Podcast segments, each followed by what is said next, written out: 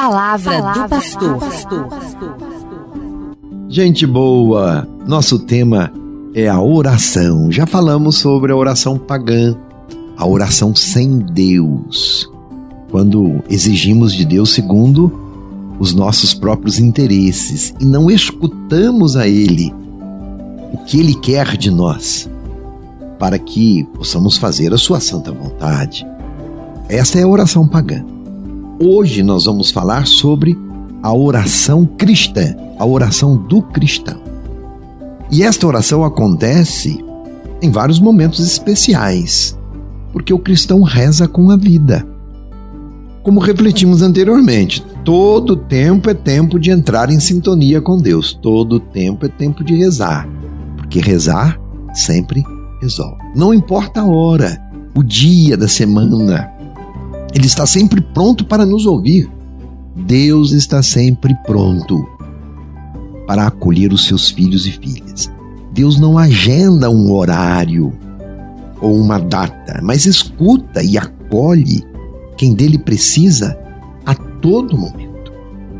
Mesmo que algumas pessoas tenham o seu momento programado para rezar, isto não exclui outro dos momentos. Não esqueçamos. O templo, a morada de Deus, é o nosso coração. Então, é falar com Deus a partir do coração onde ele habita. Aliás, ter momentos reservados para oração também se faz importante, vai. Não programamos todas as atividades do nosso dia a dia?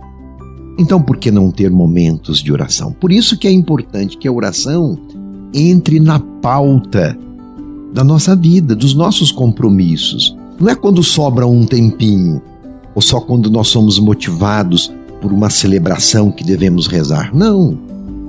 Quando eu sou uma pessoa de oração, eu construo este espaço oracional, este espaço de relação com Deus ao longo da minha vida. Às vezes encontramos tempo para tudo, menos para rezar. Veja isso aí.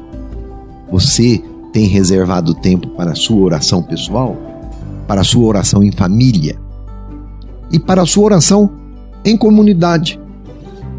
O importante é que, quaisquer que sejam esses momentos, eles estejam em sintonia com o contexto de uma vida vivida diante de Deus. E como podemos nos dirigir a Deus? Podemos utilizar diversos meios. Estamos falando sobre oração. E oração é uma forma de nós nos dirigirmos a Deus. Então podemos usar de diversos meios. Algumas vezes as palavras, outras vezes o silêncio, outras vezes o canto. Muito especialmente falamos com Deus na Sua palavra. Sim, com a Bíblia na mão. Escuta da palavra. Que nos leva à meditação, a partir das circunstâncias da nossa vida. O ponto de partida pode ser uma oração que costumamos repetir, ou então a leitura da palavra de Deus, ou então o silêncio, a contemplação da natureza, ou mesmo um canto. Mas tudo isso tem que entrar em sintonia com o momento que eu estou vivendo. A própria liturgia que participamos constitui um desses momentos privilegiados para o encontro com Deus.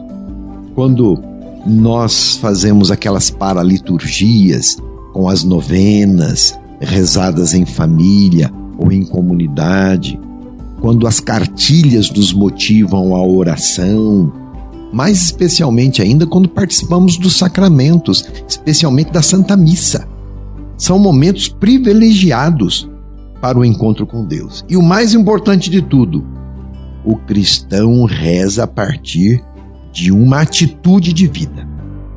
Não adianta discursos bonitos se na vida não transparece o que se crê e não se evidencia o testemunho cristão.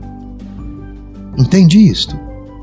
A nossa vida em família, no ambiente de trabalho, na vida política e social, É nestes lugares que demonstramos se a oração anda coerente ou não com a nossa fé.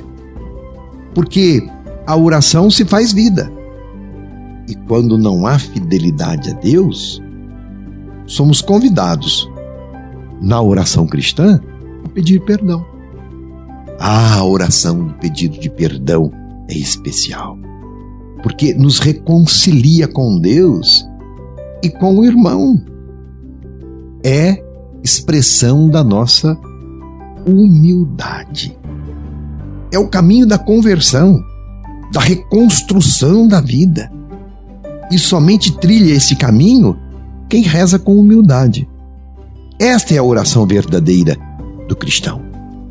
A caminhada da conversão é o da consciência filial.